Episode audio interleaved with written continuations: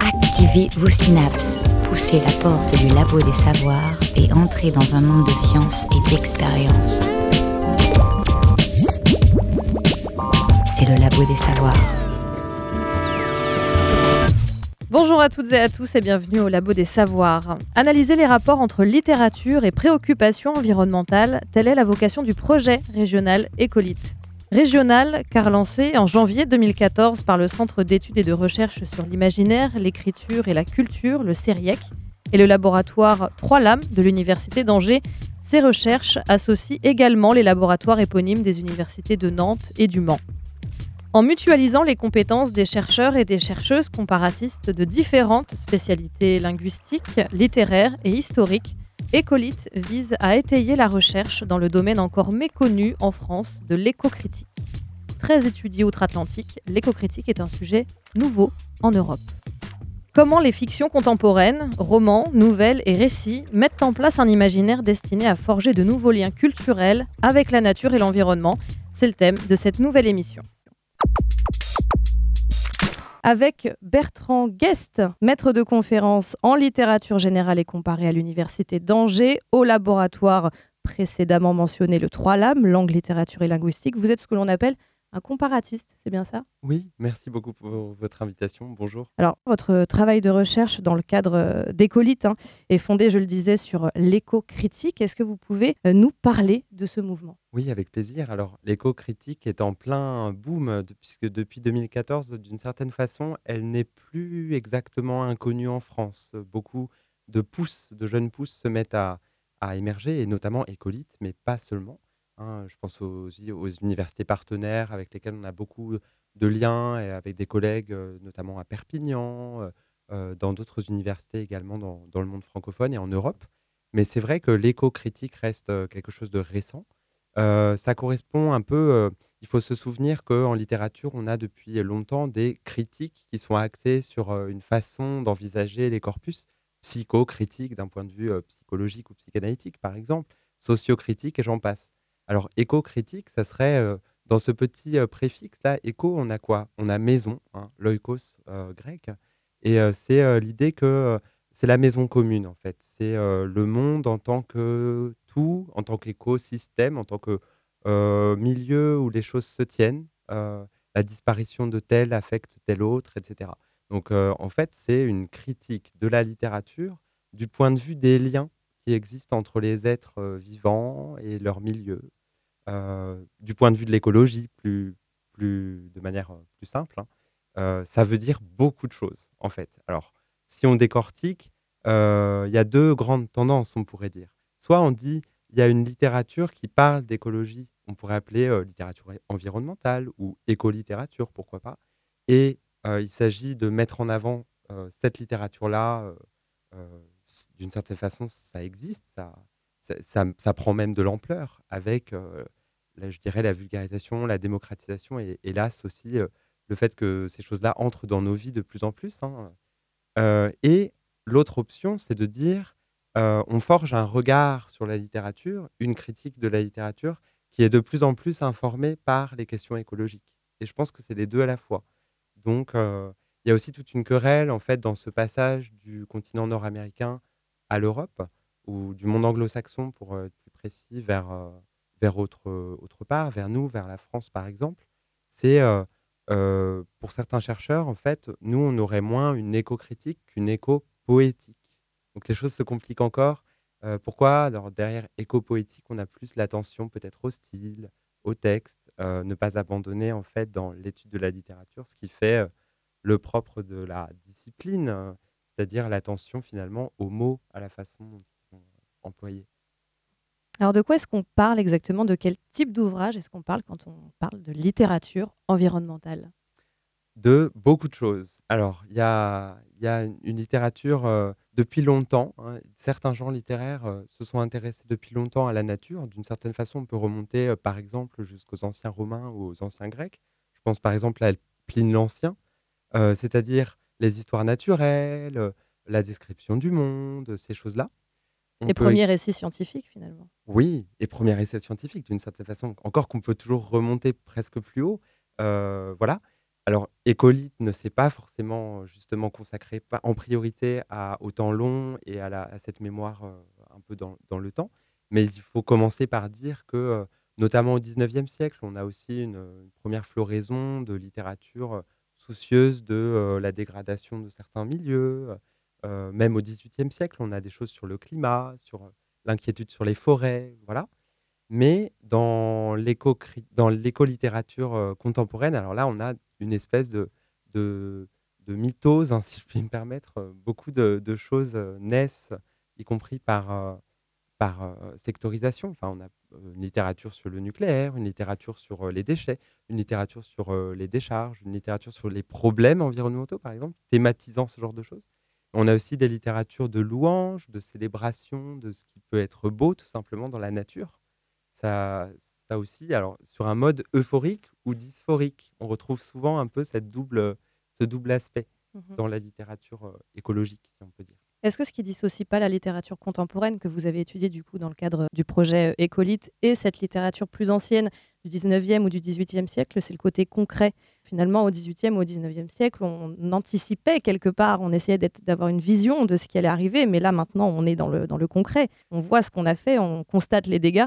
C'est une très bonne question et en même temps, euh, presque, euh, on peut l'appliquer à, d'autres euh, rapports entre différentes époques. Moi, d'une certaine façon, je serais presque tenté d'en faire une question plus, actuelle avec il y a cinq ans et aujourd'hui. Parce que d'une certaine façon, si on remonte au 19e, là aussi, on peut trouver des textes extrêmement concrets et dans l'attention naturaliste euh, aux détails, des géographies universelles par exemple, sur lesquelles il se trouve que j'ai travaillé plus personnellement. Alors, au sein de différentes époques, on va retrouver cette différence entre une littérature de l'anticipation, qui craint, qui représente, qui imagine, qui scénarise ce qui pourrait arriver, et une littérature du constat, et d'un constat souvent aussi en partie amer. Et les recherches de solutions. Et les recherches de solutions, absolument. Parce qu'il faut rester optimiste quand on aborde un sujet comme celui euh, comme celui-là. Tout à fait. Mm. Encore que euh, sur les termes mêmes dans lesquels nous disons les choses, là, recherche de solutions, il peut y avoir divergence et une variété de stratégies. Je dirais qu'il y a aussi beaucoup d'auteurs qui sont dans une écologie politique et dans une écologie scientifique et qui ne vont pas forcément chercher la solution à un problème qui bien souvent est massif. Est-ce que l'écologie scientifique et l'écologie politique sont forcément dissociées? Ça, c'est la question qui, avant même d'entrer en littérature, se pose d'une manière générale à l'écologie. Le travail de Bruno Latour là-dessus est assez intéressant parce qu'il montre comment se sont séparés au fond à l'époque moderne une écologie des sciences qui traiterait des seuls faits et qui serait seule habilitée à parler des faits, avec des experts d'un côté, et de l'autre, une écologie politique qui traiterait des valeurs. Euh, c'est ce qu'il appelle euh, la constitution en deux chambres, un peu comme le Sénat et l'Assemblée nationale. En fait, depuis longtemps, on est habitué à vivre dans des démocraties qui séparent les faits et les valeurs la littérature est peut-être là pour les médier et les renouer, les remettre ensemble. Alors justement, pour réconcilier ces, faits et ces valeurs, est-ce qu'il y a des genres à privilégier pour euh, parler d'écologie, pour sensibiliser aux questions environnementales? On peut penser à, quelques-uns, en effet, qui viennent immédiatement à l'esprit. Outre euh, l'histoire naturelle ou l'essai, euh, le roman, la fiction peut jouer un rôle tout à fait singulier, assez évident. On pense souvent à la conscientisation qu'elle peut occasionner. Euh, si je prends par exemple euh, un roman récent de Vincent Message qui s'appelle euh, Des fêtes des maîtres et possesseurs et qui traite de l'alimentation carnée, de la façon dont elle a servi en fait, dont elle met en esclavage des gens qui ne sont plus qu'une cible pour l'industrie de l'alimentaire et qui pose cette question au genre humain en faisant du genre humain l'espace d'une fiction, la proie de martiens en fait, d'extraterrestres eh bien, cette fiction-là, par sa force propre de récit fictionnel, de roman, elle a une spéculation, elle a une pensée. Et c'est un exemple parmi d'autres. Je vous propose justement, pour compléter ce que vous venez de dire, d'écouter Yannick Rumpala, maître de conférence en sciences politiques à l'Université de Nice, puis Pierre-Henri Castel, philosophe et historien des sciences, directeur de recherche au CNRS et psychanalyste. C'était lors d'une table ronde organisée à la Maison européenne des sciences de l'homme et de la société en mars 2019 à Lille et elle était intitulée Écologie et science-fiction. Un des intérêts de la science-fiction, c'est aussi de nous faire voyager de planète en planète. Et ce faisant, c'est aussi une manière de nous montrer que ces planètes peuvent être plus ou moins habitables. Et c'est ça qui est très intéressant. La science-fiction, c'est pas seulement des personnages, c'est pas seulement des, histoires qui sont racontées à travers ces personnages, mais ce sont aussi des décors. Et les décors peuvent être des moyens de problématiser des enjeux environnementaux, des situations environnementales et des conditions environnementales. Donc vous avez tout, hein, la, la, planète qui est très froide, la planète qui est très chaude, euh, la planète dont les conditions atmosphériques peuvent être difficiles. Et tout cela, mine de rien, bah, c'est une manière de réintroduire des, des, questions écologiques. Donc en vous montrant que, bah, effectivement, c'est quelques variations de paramètres euh, que nous aussi on peut subir. Hein, euh, donc une planète plus chaude, typiquement pour les années probablement et les décennies qui viennent, bah, peuvent rendre la, la, vie des humains nettement plus plus compliquée. Et quand, quand vous regardez la science-fiction, en fait, il y a tout un tas de petits détails qui paraissent euh, très anodins, mais qui montrent euh, ces enjeux d'habitabilité et ce que ça veut dire pour des espèces pensantes bah, d'avoir face à eux des environnements plus ou moins habitables.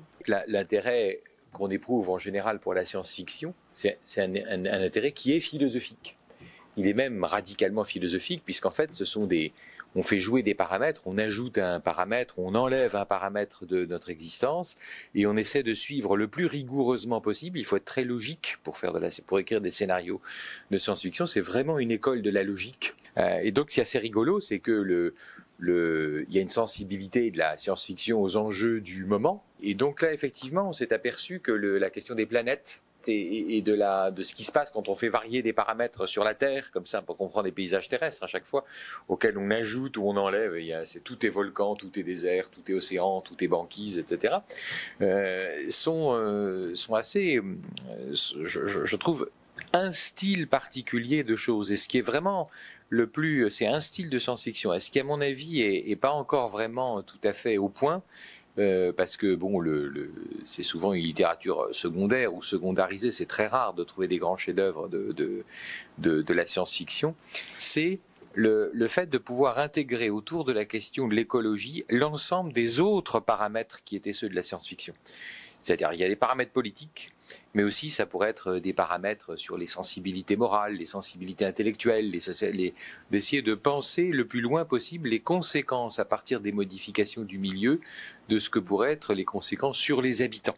Nous sommes une association nantaise, comme vous le savez, Bertrand, ville des utopiales. C'était difficile pour nous de, de ne pas aborder le sujet de la science-fiction. Est-ce que vous souhaitez compléter ce que vous venez d'entendre? Je souscris bien évidemment et je reconnais là une, une, forme de pertinence qui ne me surprend pas de la part de, ses collègues et, je salue au passage cette, manière de, re, de, rappeler en fait que la science-fiction c'est un laboratoire de pensée, comme le dit Isabelle Stengers aussi, une expérience de pensée pour les sciences humaines, je la cite. Alors moi j'avais un petit désaccord ou un complément plutôt qu'un désaccord qui disait bah c'est une expérience de pensée euh, euh, tout court, c'est-à-dire que ça la pensée n'est pas l'apanage des sciences humaines. C'est-à-dire que moi, je suis convaincu depuis toujours que la littérature pense, et je pense qu'Isabelle Stengers aussi d'ailleurs, c'est juste une, habitude que nous avons de ne pas forcément valoriser cette part spéculative euh, de la littérature.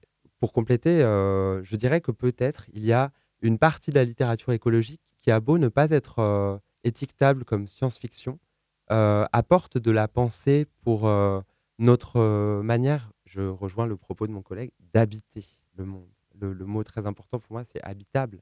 Alors justement, euh, si tant est que, que, la littérature a ce, ce pouvoir hein, d'éveiller les consciences et, de, et constitue une ressource pour se préparer éventuellement au monde de demain, comment est-ce qu'on peut concrètement aujourd'hui tirer profit de ces scénarios? De bien des manières. Avec Écolite, nous avions euh, un des moments forts a été euh, une exposition qui s'appelait Si Terre, euh, en écho aussi à l'île grecque de Citer et donc à cette dimension utopique que je salue au passage à Nantes euh, en pensant à Jules Verne mais aussi aux utopies euh, du moment. Euh, pourquoi pas aux ZAD, à ce que Marielle Massé a, dit aussi du verbe nouer et à ces milieux que sont les nous, hein, N-O-U-E-S, non loin de Nantes. Donc tout ce, milieu dans lequel nous sommes aujourd'hui est un excellent point de départ pour évoquer, je pense, la façon dont nous pouvons comme vous le disiez, euh, euh, avoir recours, je dirais, à ces récits, à ces façons de penser, de représenter les modes de vie, l'habitat, euh, de bien des manières. Donc, il s'agit d'alerter, il s'agit également de faire prendre conscience, ça on y pense le plus souvent. Il s'agit aussi, euh, pourquoi pas, de, célébrer, de, ritualiser, de symboliser, de donner euh, expression en fait à euh, un sentiment d'appartenance au monde ça a tendance à être jugé comme quantité négligeable au moment où une catastrophe climatique se produit. Mais au fond, peut-être que nous avons plus besoin que jamais de cette capacité qu'a la littérature de nous dire qui nous sommes. Qui nous sommes, la façon dont nous sommes perçus, ça, ce sont deux questions auxquelles on répond différemment selon la région du monde dans laquelle on se situe.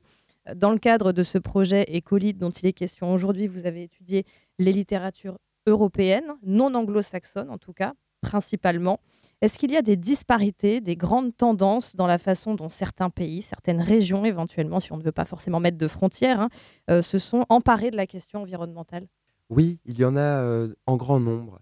Euh, pour parler de la France au premier, au premier, à première vue, par exemple, nous avons pu remarquer, isolé je dirais, mais ça fait un peu, pardonnez-moi, blouse blanche, on peut isoler par exemple une tendance du roman français à parler euh, de la terre, des paysans, du rapport à l'alimentation sous cet angle aussi, euh, du rapport aux animaux sous l'angle justement de cette culture de la terre, le, territoire, le terroir aussi. Alors, ce qu'on a appelé parfois roman du terroir, justement, est porteur de potentialités peut-être réactionnaires sur un plan politique, parfois. Euh, c'est le fameux La Terre ne ment pas euh, du régime de Vichy, malheureusement. Hein. Ça n'est pas anodin. Et en même temps, il y a aussi tout un, pan, euh, fort heureusement, de l'écriture du roman français de la Terre, des paysans. c'est ce qu'a pu montrer notamment ma, collègue Anne-Rachel Hermetet, qui repose sur tout à fait autre chose, qui n'est pas un roman réactionnaire en soi, mais qui est plutôt l'identification d'une mémoire de cette connexion bien singulière entre, entre des êtres humains et non humains. Alors, il y a d'autres régions d'Europe et même du monde dans lesquelles un même thème peut être fictionnel ici et non fictionnel là. Par exemple, en Europe, on peut imaginer que le déferlement d'une catastrophe climatique est encore bien souvent envisagé au futur comme un scénario possible, probable, mais pas certain. Il y a des littératures dans l'hémisphère sud sur lesquelles par exemple, a travaillé notre, notre collègue Anor Bonvalo dans l'écologie des Suds, notamment transatlantique, au, au, Brésil, en Amérique du Sud. Elle montre que dans bien des, bien des romans, en fait, ça n'est plus une hypothèse sur le futur, c'est déjà le, le, cadre dans lequel vivent, se défendent et essayent de survivre les, les gens. Donc ça, c'est très intéressant de voir que d'une région à l'autre, euh, en Europe, mais aussi au-delà, les réalités ne sont pas les mêmes. Exactement. Mmh elles ne sont pas abordées ou vécues de la même manière. Et, effectivement, il peut y avoir aussi des thèmes de prédilection. Par exemple? Alors en Allemagne, pour prendre un autre exemple, moi, il m'a semblé euh, euh, pouvoir euh, identifier assez tôt, hein, tout le monde sait que l'Allemagne en Europe était assez pionnière dès les années 90 sur des questions de sensibilisation aux pesticides, au glyphosate par exemple. Et j'avais découvert avec bonheur un, un roman de Nadia Bucher, qui est un roman autrichien, sur une femme de ménage, euh, Rosa. Euh, ce roman n'est pas, pas encore traduit en français. Rosa gegen den Dreck der Welt, donc Rosa contre la souillure du monde, où euh, cette héroïne femme de ménage, en fait, qui fait des ménages chez les gens dans une perspective aussi de classe hein, assez violente, elle scanne le réel en voyant tous les produits toxiques qui, qui, coulent presque dans ses veines et dans celles de ses, ses voisins. Et c'est un roman pétri de conscience écologique pour, pour les raisons que j'évoque, mais euh, peut-être d'une façon un peu singulière, avec une voix germanique, si j'ose dire, qui, qui, consiste aussi à, à sentir euh, ce dont nous devons nous débarrasser pour aller vers une vie euh, plus naturelle, plus bio, si j'ose dire. C'est un exemple parmi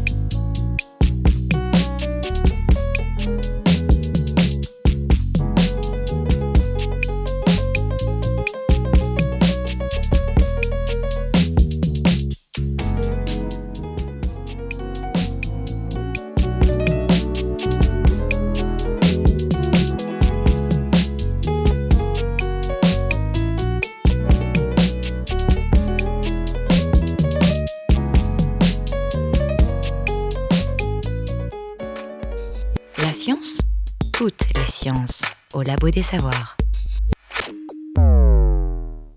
De retour au Labo des Savoirs, votre émission activatrice de Synapse. On discute de littérature et d'écologie en compagnie de Bertrand Guest, maître de conférence en littérature générale et comparée à l'Université d'Angers.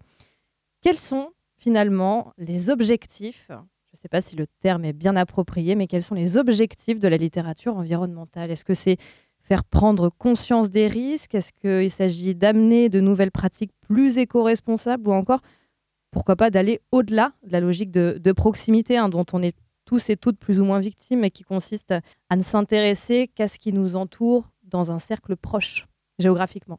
Tout cela à la fois et bien plus encore peut-être. Euh, en fait, c'est compliqué de la d'en faire un bloc, évidemment. En posant la question, vous preniez cette précaution parce qu'elle s'impose en fait. Euh, on peut pas, on peut pas postuler une littérature environnementale aux frontières bien définies.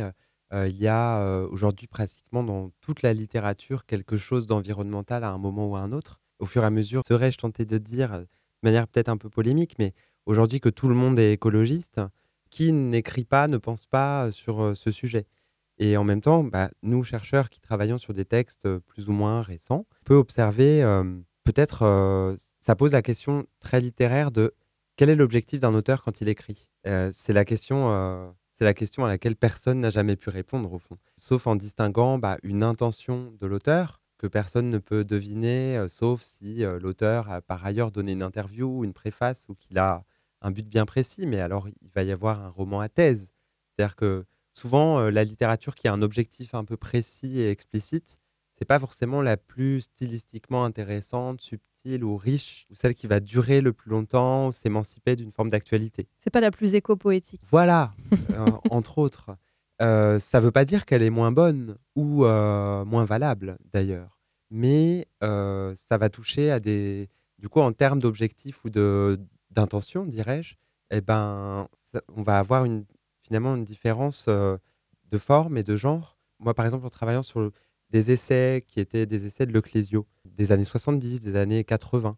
Ce sont des textes qui ont survécu à leur actualité, mais qui d'une certaine manière ont su s'écrire dans un style qui les porte au-delà de ce qu'elles dénonçaient pourtant dans un, dans un contexte bien précis. Les gens qui ont été déplacés des îles Chagos dans l'océan Indien, euh, pour lesquels il se fait le porte-voix, eh bien, euh, il a là la voix d'un justicier euh, socio-environnemental, dirais-je, eh bien, il y a cet aspect d'objectif, c'est-à-dire plaider, obtenir justice pour ce peuple, et c'est une question écologique en soi, euh, tout en ayant bien plus dans ces textes, c'est-à-dire quelque chose qui peut survivre à la contingence peut-être de l'objectif. Est-ce qu'on peut mesurer finalement les impacts de la littérature sur notre conscientisation de des problématiques environnementales? Ça, c'est la question évidente qui fait trembler. Euh, oui et non. Euh, là encore, je vais, avoir une réponse de Normand, mais euh, je vais prendre un exemple exprès caricatural de, du non. Je vais commencer par le non. Et non, la littérature n'a pas prise sur le monde, elle ne change rien. Il y avait, je crois, dans le Parlement des Invisibles en 2015, un des, écrivains, je ne sais plus qui, qui écrivait bien sûr que 30 écrivains qui se réunissent à l'Assemblée nationale pour parler d'écologie, ils ne vont pas limiter la, hausse des degrés de l'atmosphère on va pas avoir ce genre d'impact. Et donc, bon, on est désarmé. Mais que fait une voix, que fait un style, que fait un livre? Peut-être euh, modifier les imaginaires, proposer des nouveaux récits, reféconder en fait la possibilité de voir autrement le monde et donc de vivre, d'agir, de penser au quotidien d'une façon peut-être indétectable, subtile, mais euh, qui, a, qui a ses effets. C'est un petit peu l'imaginaire du colibri et du papillon parfois il y a une forme de modestie de la littérature de ce point de vue-là. Euh, mais donc cet exemple du nom, euh, Michael Ferrier, par exemple, euh, Fukushima, récit d'un désastre. À l'intérieur de cet essai, on a la mention, à un moment, ça m'a beaucoup marqué, d'une stèle médiévale qui est sur le rivage du Japon, à quelques encablures pas très loin de là où a lieu le tsunami, puis la catastrophe que l'on sait. Et sur cette stèle, il est écrit qu'au XIe siècle, des gens ont observé que des vagues avaient atteint telle hauteur et que donc ici, il ne faudra rien construire qui ne puisse survivre à une telle vague qui un jour reviendra. Et pourtant, très ironiquement, eh bien, de manière très frappante, les ingénieurs de Fukushima Daiichi ont construit des murs qui n'étaient pas aussi hauts que le préconisaient ces experts du, Moyen Âge. Et donc là, on se dit, bah, la littérature qui est, qui est cette stèle, un petit peu emblématisée par cette stèle, parfois elle dit quelque chose n'a pas été entendu, qui n'a pas été reçu. Donc quelque part, on peut être Cassandre ou prophète dans le désert qui, avertit, qui alerte, qui fait prendre conscience, qui, souligne et qui témoigne sans être jamais entendu. Est-ce que c'est une raison pour s'arrêter? Certainement pas. Mais il ne faudrait pas non plus se victimiser euh, ou victimiser les auteurs de littérature en disant, euh, puisqu'ils ont cet impact si marginal au fond ou subtil, euh, ils, ne pourraient rien. Je pense qu'au contraire, parfois les, les, les, choses les plus sensibles et les plus proches de nos vies ont l'impact le plus souhaitable. c'est peut-être pas des grandes politiques publiques spectaculaires, mais c'est peut-être là que se joue au moins une partie de la crise actuelle, notre capacité individuellement et collectivement, mais dans nos vies concrètes, à, nommer les choses autrement aussi peut-être. On le disait, Écolite est un projet pluridisciplinaire en sciences humaines. Est-ce que vous travaillez également avec des départements de psychologie, justement, pour essayer de saisir un peu plus ces, impacts sur, le, sur les gens et non pas effectivement sur le climat? Alors, pour ce qui est du projet Écolite dans son historique, pas, pas de façon euh, très aboutie ou absolue, on ne peut pas dire ça. Et en même temps, euh, nous avons euh, lu des choses sur l'éco-psychologie, par exemple, et nous avons eu des échanges avec nos collègues, y compris de psychologie, sur ces questions.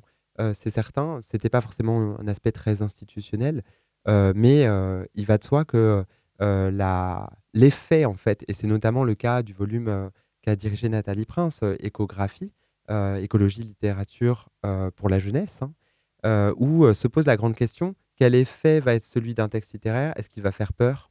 Est-ce qu'il va donner envie? Euh, C'est peut-être les deux grandes possibilités d'un texte pour un enfant ou pour un jeune. Est-ce qu'il faut Alors, il faut, c'est toujours un peu gênant, mais peut-on par un texte, avec un texte, dans un texte, à la fois donner envie, parce qu'on ne pourra pas se passer d'envie de, vivre et de bien faire, et de faire mieux. On ne peut pas se contenter du catastrophisme. Et en même temps, je pense que marcher sur ses deux jambes dans la pensée euh, face à l'écologie, c'est aussi euh, euh, faire la part du pessimisme et voir en face en fait ce, qui, ce qui arrive, ce qui se produit. Est-ce que vous, est-ce que vous diriez que la littérature, finalement, c'est pas en quelque sorte, et à la lumière de ce que vous venez de nous dire, une, une science fondamentale, c'est-à-dire qui cherche avant tout à comprendre le monde qui nous entoure?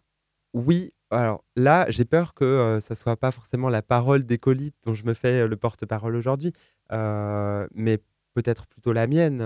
ma tentation de répondre en mon nom propre ici et de dire que, alors, en même temps, je suis pas seul à dire ça, et notamment dans Écolite, mais c'est cette façon dont la littérature propose un savoir, le met à disposition, le fait passer. Hein. Il y a tout un, questionnement qui a été le nôtre, qui était de de voir comment, dans la fiction, des savoirs sont mis à notre contact et peuvent, être, peuvent faire l'objet d'un apprentissage, même par la littérature, y compris fictionnelle. Donc, il y a un aspect science fondamentale de la littérature, c'est certain. on peut y apprendre des choses, y compris par la fiction. Ce que je retiens aussi de votre question, c'est le terme de comprendre, voilà, ou connaître, un petit peu comme Michel Serres a pu l'écrire à un moment. Euh, connaître, c'est euh, être avec. Il y, a, cette dimension d'être avec, d'être ensemble, d'interroger le lien. Euh, comme, comme vous dites dans cette émission, les synapses, hein, ce qui fait le lien en fait, ce à quoi nous tenons, comme l'écrit dans son titre il y a quelques années, Émilie H. C'est-à-dire, en fait, dans l'écologie littérature, l'éco-littérature, il est toujours question d'interroger euh, ce qui fait le lien, la façon dont nous nous situons par rapport aux autres. C'est aussi ce qui fait le rapport avec la psychologie. Il n'y a pas de, stabilité du soi sans une certaine, euh, un certain rapport euh, relativement harmonieux aux autres. Et, à l'environnement. Et à l'environnement, exactement. Puisque l'environnement, alors c'est un mot qu'on a beaucoup déconstruit aussi, qui fait partie peut-être de ces gros mots, mais on, le sait, euh, on peut malgré tout pas tout à fait s'en passer. Mais euh, le problème avec lui, c'est qu'il met l'homme au centre, euh, l'homme par opposition à la femme d'ailleurs, bien trop souvent, l'homme par opposition au non-humain, aux animaux, aux plantes. donc il y, a un centrisme là. Et donc un des, acquis des colites, ça a été de voir dans les textes la façon dont un certain nombre d'écrivains, d'écrivaines se libèrent en fait des centrismes, vont au-delà des biocentrismes, anthropocentrismes, européocentrismes, etc. il s'agit bien souvent de prendre conscience, de représenter, de donner à voir, à entendre la puissance des liens, qui, la puissance des liens existants, qui n'ont pas besoin d'être équipés par toujours plus de technologie peut-être ou ouais c'est ça c'est cette façon dont la littérature de l'écologie bien souvent nous rappelle à quel point nous sommes tissés de liens avec les autres déjà. Est-ce que d'un point de vue plus sociologique peut-être, est-ce que traiter de l'écologie permet d'amener des sujets connexes comme celui des inégalités sociales que vous avez évoqué tout à l'heure ou encore puisque je sens que vous êtes disons sensible à la question aux inégalités hommes-femmes?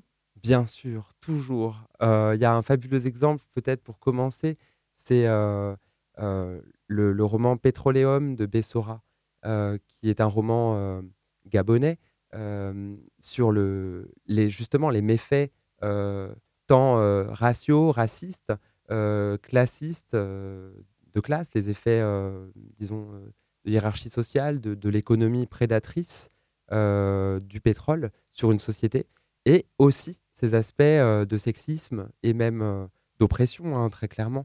Donc tout ça se retrouve l'objet d'une brillante satire dans ce roman, par exemple. Et, tous ces effets, on montre bien, Bessora montre bien comment il, s'interpénètre, il s'autoconditionne. En fait, on n'a pas de libération de mieux-être écologique, probablement, sans poser la question, et ceci, la fiction donc le montre très bien, sans poser toutes les questions, euh, cette fameuse intersectionnalité, euh, les rapports de classe, de race, de supposée race et de genre.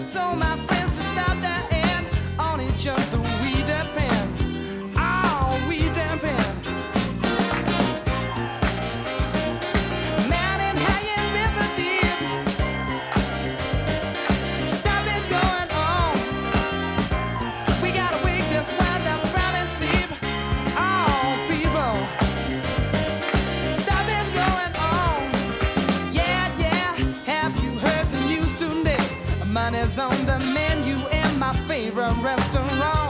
Oh well, don't talk about quantity, cause there's no fish left in the sea. Greedy men been killing off the laughter afterwards.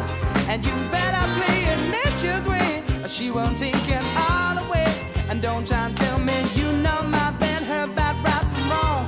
Oh, you've upset the balance, man. Done the only thing you can. Now my life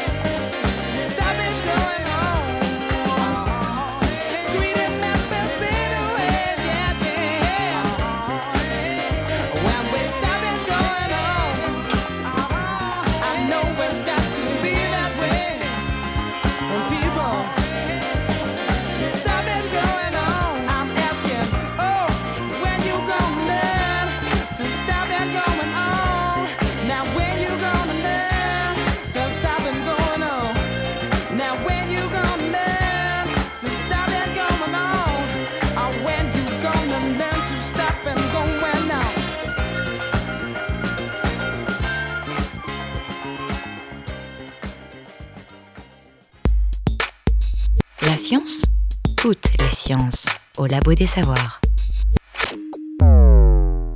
Et nous poursuivons notre exploration euh, de la littérature environnementale en compagnie de Bertrand Guest.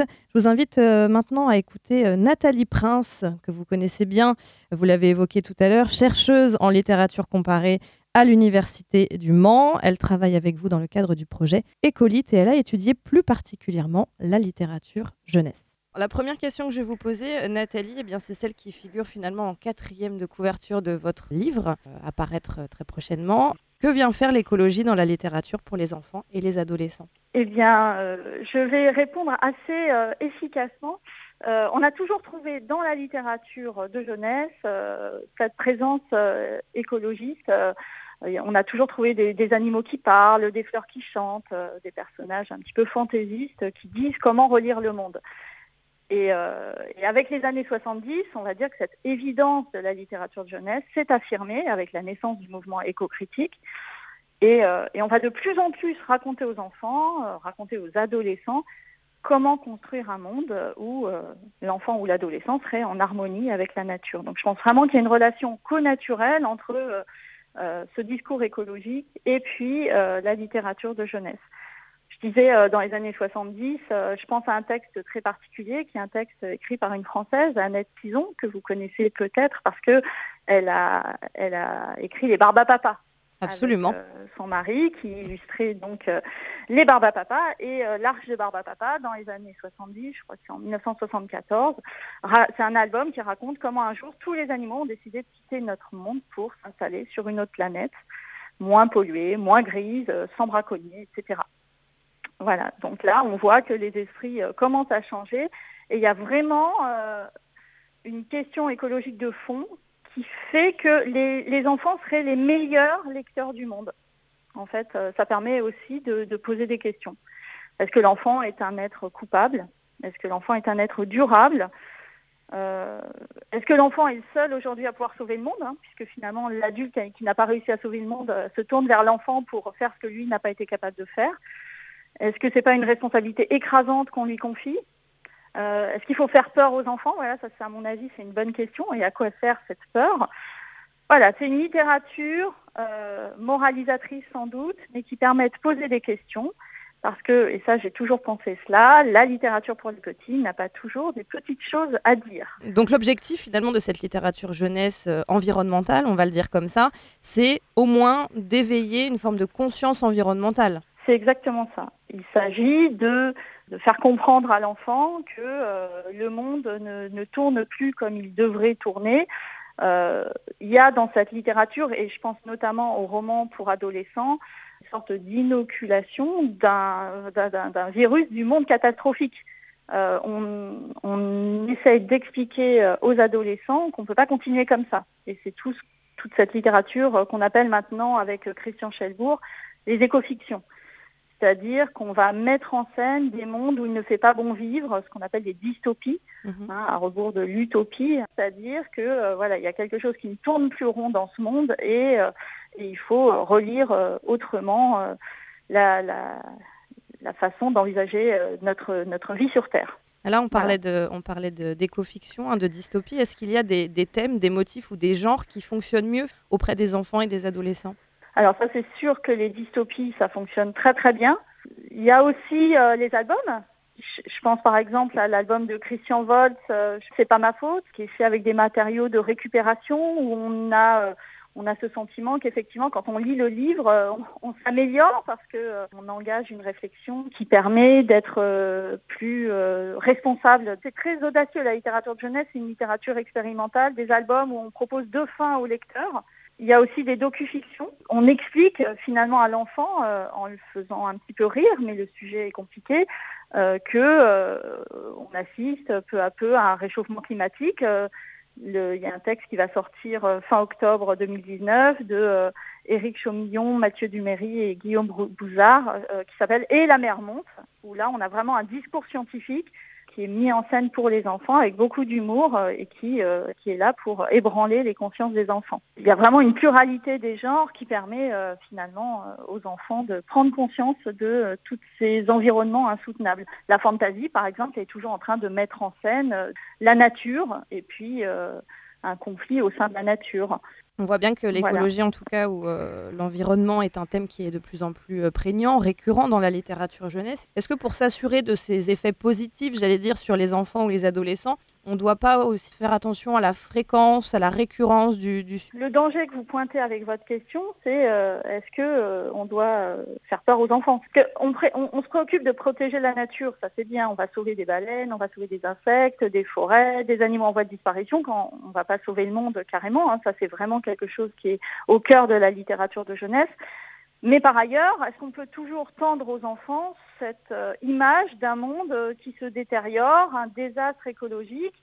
Je pense qu'effectivement, il faut, euh, proposer d'autres choses pour l'enfant parce que sinon, on est en train de, déterminer une conscience collective et c'est un petit peu inquiétant. Est-ce qu'on ne va pas lire le monde à la place des enfants? On est dans un processus qui serait presque, on va dire, idéologisant. On montre aux enfants un désastre qui n'existe pas encore, on l'extrapole, on l'exagère et d'une certaine manière, euh, on fait ce que Tommy Ungerer annonçait en disant il faut traumatiser les enfants. Alors évidemment, c'est une provocation, mais en même temps, euh, traumatiser les enfants, c'est euh, c'est aussi une façon de débranler les consciences. Voilà pour cet extrait d'une interview de Nathalie Prince réalisée aujourd'hui même. Alors le livre en question, il s'agit de Échographie, vous l'avez mentionné tout à l'heure, Bertrand Guest, éco-graphie, écologie et littérature pour la jeunesse, sous la direction donc de Nathalie Prince et Sébastien Tilgès. Alors, la littérature jeunesse sert par définition, on l'a compris, à sensibiliser les, générations euh, qui arrivent. Qu'est-ce qui change fondamentalement dans la façon d'aborder euh, l'écologie entre littérature générale, entre guillemets pour adultes, et littérature jeunesse Moi, j'ai envie de croire que il euh, n'y a pas de différence de nature, différence essentielle entre les deux j'ai toujours eu du mal et j'ai toujours eu un peu l'intuition que la littérature de jeunesse, dont je ne suis pas spécialiste, contrairement à ma collègue, serait aussi en partie une forme d'étiquetage. Ce livre-là, on le donne aux jeunes. Euh, il y a toujours l'intention qu'ils le lisent. Moi, quand j'étais enfant, quand les livres qu'on m'a donnés à lire, c'est pas ceux sur lesquels je me suis jeté. Et du coup, euh, c'est à double tranchant cette façon de désigner une littérature à un public en disant c'est la tienne et c'est pas la mienne, etc segmenter les publics, segmenter l'électorat, ça a aussi l'effet peut-être pervers de euh, ne plus pouvoir euh, être complètement dans une forme d'ouverture écologique parce que il y a certainement de l'enfant en nous qui avons raté pas mal de choses pour en arriver là. Donc peut-être que l'adulte qui se suppose en pleine maîtrise du récit qui est en train de se produire sur l'avenir du monde, c'est une chose de se poser des questions à ce qu'on transmet à la jeunesse. C'est peut-être aussi une autre question à se poser. Euh, en quoi suis-je un enfant dans ma représentation d'un monde euh, qui effectivement ne tourne pas rond? Et peut-être qu'un parti pris pourrait être de dire nous sommes tous de grands enfants euh, au regard de changements dont les derniers se comptent en dizaines de milliers d'années. Hein. Enfin, je veux dire, on est aussi dans un moment particulier. certains parlent de collapsologie. Alors, c'est le dernier mot à la mode après l'Anthropocène. C'est les années, euh, d'une certaine manière, après l'ouverture des colites. On a eu Anthropocène et collapsologie à, digérer. Euh, que l'effondrement soit euh, déjà là et bien avancé ici ou là ne doit pas nous paralyser et nous empêcher de ressentir, de penser et de nous poser des questions, y compris simples, euh, comme le font les enfants en cours d'apprentissage. Je pense qu'il ne faut pas forcément céder à l'urgence et parier plutôt au contraire sur la façon dont la littérature, euh, par la patience, une forme d'attention au dérisoire, euh, aux détails, peut nous enseigner, y compris aux adultes. D'autant que derrière le mot littérature jeunesse, on met certaines, certains ouvrages, certaines œuvres qui plaisent aussi énormément au public adulte, hein, parfois, euh, plus. Donc effectivement, les frontières de ce point de vue-là sont de plus en plus floues, en tout cas, on, peut le dire comme ça. Je voudrais rebondir un petit peu, si vous permettez, sur, euh, sur ce qu'elle dit euh, de très important sur cette peur, etc. Ce, ce, qui me frappe en l'écoutant, j'étais en train de me dire, qu'est-ce qui se passerait si, au fond, les enfants ne savaient pas mieux d'une certaine façon que nous autres adultes ce qui est en train de se passer. C'est juste une hypothèse comme ça. Et je pense que dans, dans ma contribution, moi j'avais parlé des cabanes et au fond je m'étais posé la question de savoir si l'enfant, par un certain lien avec, avec la nature, ne, ne court-circuite pas ce dispositif finalement moralisant ou idéologisant où l'adulte sait ce qui est en train de, se passer et l'enseigne aux enfants en, réfléchissant à ce qu'il cache, ce qu'il occulte et la façon dont il enrobe euh, le constat d'une catastrophe euh, terrifiant et qui pourrait paralyser l'enfant. Euh, peut-être que l'enfant, dans certains nombres de cas, les, grèves pour le climat en sont peut-être aussi l'émanation. Hein. C'est pas hasard si c'est la jeunesse qui d'une certaine façon, euh, se soulève euh, le, plus, le plus visiblement contre l'injustice et les causes, euh, en tout cas politiques, économiques, de l'anthropocène, de ce que j'appellerais presque aussi le capitalocène, hein. c'est-à-dire un moment où en fait il y a des causes à ce réchauffement qui n'est plus au futur, qui est au présent. Il y a des causes à la sixième extinction, et elles sont de plus en plus reconnues, y compris scientifiquement, comme euh, étant au moins en partie euh, des causes euh, non seulement liées à l'homme en tant qu'espèce, mais à l'homo economicus, en fait, à une forme de calcul, de, d'instrumentalisation du réel, de, de, conquête de la puissance. Hein. donc ces choses-là, même si elles, elles font leur chemin doucement, peut-être que l'enfant, lui, en a une perception, qu'il s'agit aussi dans la littérature de jeunesse, je dirais plus largement, de, euh, de pouvoir entendre en tant qu'adulte. Euh, qu'est-ce que nous, adultes, avons oublié dans notre enfance d'un certain rapport à la nature que nous avons euh, mis trop à distance? C'est simplement une question comme ça que j'aimerais poser en réaction à, à, cette vision. Mais, mais il est incontestable que il y a aussi des choses qu'on doit accepter en tant qu'enfant devenant adulte, qui consistent à reconnaître l'instabilité d'un certain monde.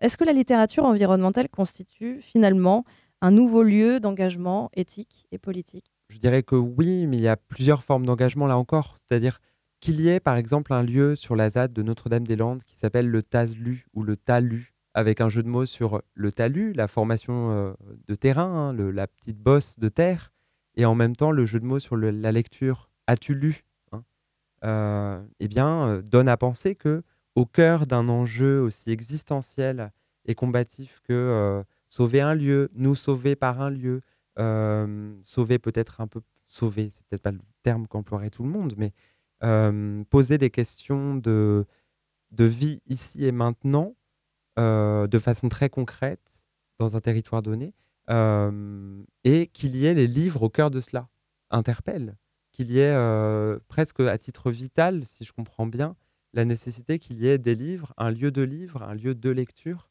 euh, et qui, sont, qui, donc est aussi un lieu de vie au cœur d'un espace comme celui-ci. Alors là, je prends bien entendu un exemple qui ne plaira pas à tout le monde, et c'est tant mieux, mais euh, je pense que lire et écrire est toujours politique, et toujours d'une certaine façon un engagement dans un sens ou un autre.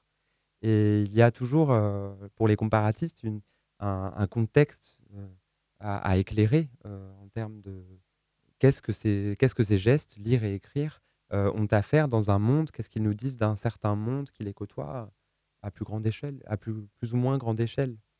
Hum, je pense que lire et écrire euh, sont des actes potentiellement politiques. Alors, ce qui me gêne dans, pour vous répondre, c'est est-ce que ça suffit? C'est peut-être une mauvaise question. Peut-être qu'il faut, pas tout de suite en tout cas, se retrouver euh, une fois de plus dans cette position de l'individu accablé par euh, cette crise et qui ne peut rien faire et qui donc qui se demande, qui revient au rôle dérisoire présupposé de la littérature dont nous parlions au tout début. Est-ce que la littérature peut mettre entre parenthèses à un moment son aspect apparemment dérisoire dans un monde où toute la puissance est ailleurs et regarder son efficace, la façon dont elle peut faire quelque chose même de, même de petit. Si on, se, si on se place du point de vue finalement de l'auteur ou de l'autrice d'un ouvrage de littérature environnementale Je pense que la, réponse à cette question, elle est, assez, elle est assez facile. En revanche, si on se place du point de vue du lecteur ou de la lectrice, c'est ce que vous disiez tout à l'heure, il y a les lectures qu'on nous impose et les lectures que l'on choisit. Exactement. Je crois que quelqu'un me disait, il y a quelques jours, un ami me disait qu'on lit 5000 livres dans une vie. Alors, au-delà du côté absurde de la statistique, euh, il y a des tailles de livres, il y a, des, temps un peu de, nature différente pour lire certains livres et les relire.